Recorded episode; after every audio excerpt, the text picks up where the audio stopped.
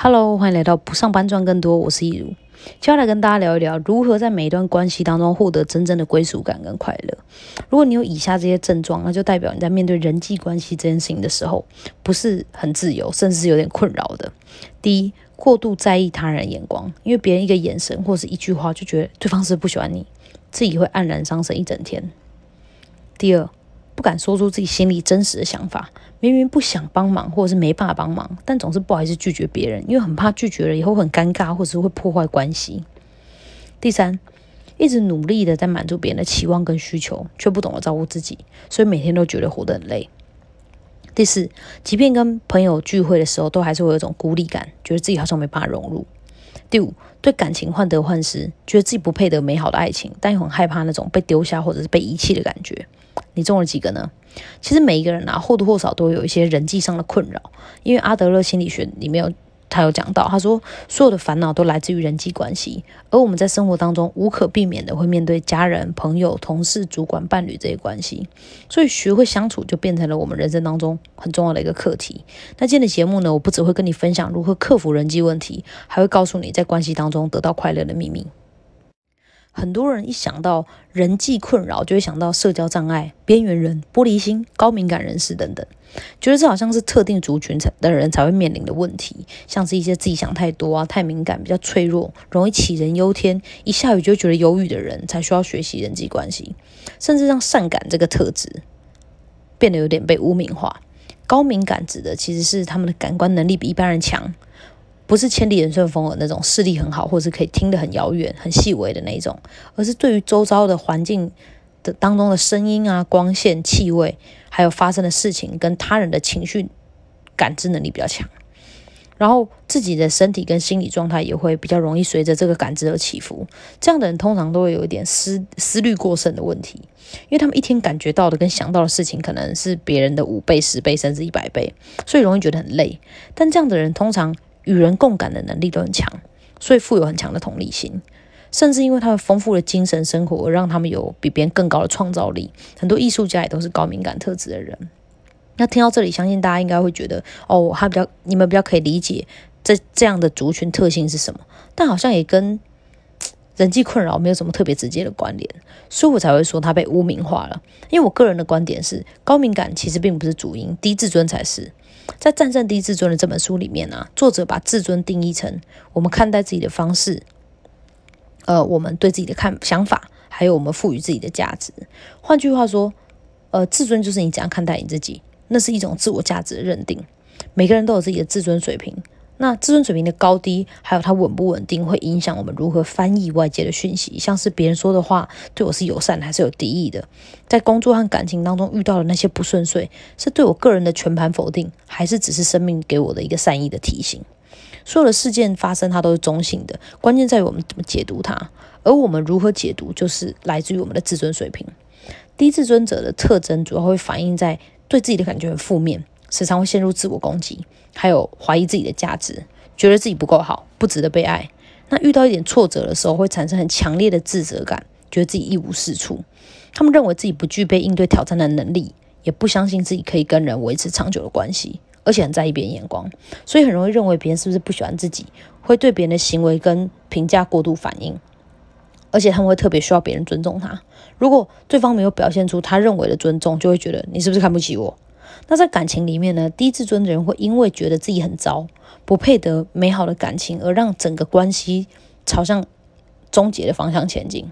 如果你有看过《当男人恋爱时》里面的阿成，在把租店面的钱被骗光了以后呢，对小婷做的事情就是最好的写照：摆烂、态度恶劣、防卫攻击，透过这些行为来让别人承受不了情绪压力，最后离开。其实这只是自卑感在作祟而已。那总体来说呢，自卑、自傲、自怜跟自恋都是低自尊水平的表现。那低自尊水平会影响我们，呃，对事件的解读，也影响着我们的人际关系。那高敏感的人的一些特质，像是呃情绪感受比较丰富啊，比较悲观，然后还有容易因为外在刺激而激发出一些不适的感觉，而且几乎所有不舒服的感觉都会被放大。等等的这些特质，有可能会触发低自尊，所以才会让很多人不小心把两件事情混为一谈。但其实高敏感本身并不是问题，也有很多高敏感的人，他们的自尊水平够高，所以并不会产生上面说的那些困扰。言下之意就是，影响人际关系的不是敏感程度的高低，而是自尊水平的高低。任何一个人在人群当中，如果你无法自在的做你自己，在某些时候需要戴着面具过生活，那这样的人都算是有人际困扰的人。用这样的定义来说，可能除了耶稣跟佛祖，还有一些得道高人之外，几乎每一个人都有人际上的烦恼。因为每个普通人都一定会有自尊水平低落的时候，我们也肯定都有更了解自己，然后让自己过得更自在的空间。那当我们知道了原来所有人都有人际困扰的时候，我们就来讨论那要如何改善它呢？其实所有的关系都源自于我们跟自己的关系，所以如果我们能把我们跟自己的关系搞好的话，就能够一步一步的向外拓展，把每一种关系都经营得很好。呃，如果我们对世界的解读方式会决定我们跟他人的关系，那就要从这里开始着手，开始提升我们自己的自尊水平。构成自尊的三大支柱分别是自爱、自信，还有自我观感。所谓的自爱，就是我们常说的爱自己。很多人就是因为不够爱自己，所以才需要别人的爱、跟别人的夸奖、别人的赞美，甚至是别人送的礼物来肯定自己存在的价值。爱自己这件事情是无条件的，不论你表现的好不好，你长得漂不漂亮，你有没有钱，你成不成功，都无条件的爱自己，这样才叫做自爱。我们总是在感情当中寻找那种无条件的爱，殊不知其实这种爱是来自于我们。对待自己的方式，那当你懂了爱自己的时候呢，你对别人的爱才不会有匮乏，你才是真正的在付出跟给予，而不是为了索取。那第二个是自信，自信指的是相信自己有能力做到某件事情，达成某个目标，或者在某些重要场合里面能够采取正确的行动。也就是自信其实是透过具体的行动和得到的反馈形成的。自信需要行动来维持跟发展，所以在日常生活当中累积的小成功，其实对我们的自信有帮助。这也可以说明为什么过度完美主义的人通常都特别不自信，因为他们定出太高的标准，以至于常常觉得自己在失败。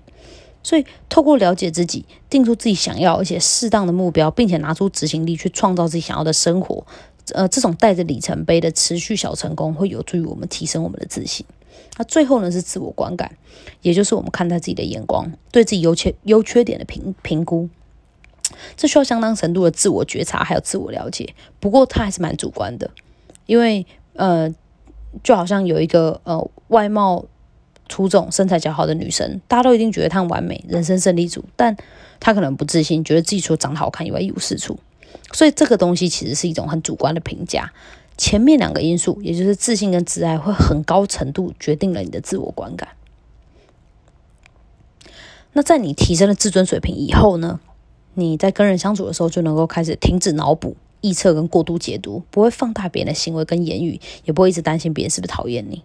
那你会开始能够拿掉内心当中的应该，不再是问自己。我应该做什么，而是问自己想要做什么，想要怎么做，不会因为拒绝别人而感到自责，也不不会因为害怕不符合别人的期待，会让你因此而失去价值。最后你会发现，你不再会因为想要捍卫自我意识而做世界上最伤关系的事，那就是试图去改变对方。不论你是希望对方做出实质的改变，还是想要对方认同你的想法跟说法，你都不会再执着于这些事，因为你会知道别人的想法跟行为是他们的课题，不是你能插手或改变的。你会能真正做到课题分离，专心面对自己的课题，努力提升自尊水平，接纳自我，并且割舍别人的课题，相信生命只会找到出路。我之前在人际过敏症那集节目里面有讲到，改善人际过敏症的方法就是学会课题分离。在那里面有讲到什么是课题分离，还有具体操作的步骤。嗯，我在这边就不展开了。如果对那部分好奇的，可以去听一下那集节目。但是根据阿德勒心理学，课题分离只是人际关系的起点。而人际关系的终极目标，其实在于社会意识。他对于社会意识的解释是，能够把每个人都当成伙伴，并且感觉到有自己的归属。他说，社会意识是我们在思考什么是幸福的人际关系的时候最重要的指标。具体的做法，就是要从社会的最小单位，也就是我跟你来当做起点，把对自我的执着转变成对他人的关心。我们都在追求一种可以安身的归属感。可是阿德勒心理学认为，所谓的归属感，并不是待在某一个地方就能得到的，必须要主动、自己主动、积极的参与社群跟群体才能够获得。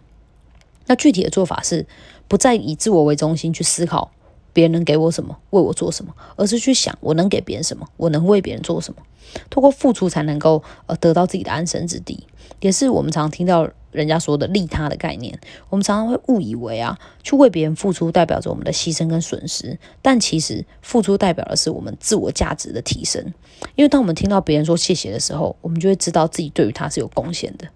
阿德勒认为，人只有在觉得自己有价值，也就是有用的时候，才会有勇气，不论是追求幸福的勇气，还是被讨厌的勇气。前面提到的低自尊水平，也是呃自我价价值认定低落的反应。所以，透过帮助别人、为别人贡献，来让自己感觉到，呃，我对群体或是某个人是有用处的，这种主观的认知的价值感受，就是我们在人际关系当中得到快乐最重要的秘密。它不只是随时随地都可以开始做，不论你现在自尊水平是高是低，你都能够选择去服务他人，去为他人贡献。这是摆脱痛苦，还有自我价值感低落，让自己变得快乐最简单的方式，零成本而且非常高效。每当我自己的人生呢遇到很重大挫折或者是失恋的时候，我都会这样做。我自己觉得超级有效。不过我平常不痛苦的时候，也是会尽量想着怎么样带给别人益处啦。不是只有自己需要的时候才会这样做，只是在自己需要的时候，那个反馈的感受特别强烈而已。大家真的能够试试看哦。不过要注意的就是要分清楚为别人贡献、帮助别人，还有介入别人的人生课题，试图改变对方这之间的差别。那希望你们在听完今天的节目之后呢，都能够从自己开始做起，努力的去提升自己的自尊水平，练习课题分离，解决大部分人际困扰，最后透过为别人付出和贡献，来找到在群体跟关系当中的归属感跟快乐。那今天节目都差不多到这边喽，希望今天的内容对你们有帮助。如果你还想了解其他行销策略，还有不上班赚更多跟把自己活好的秘密，欢迎按下订阅。我们下期节目再见喽，拜拜。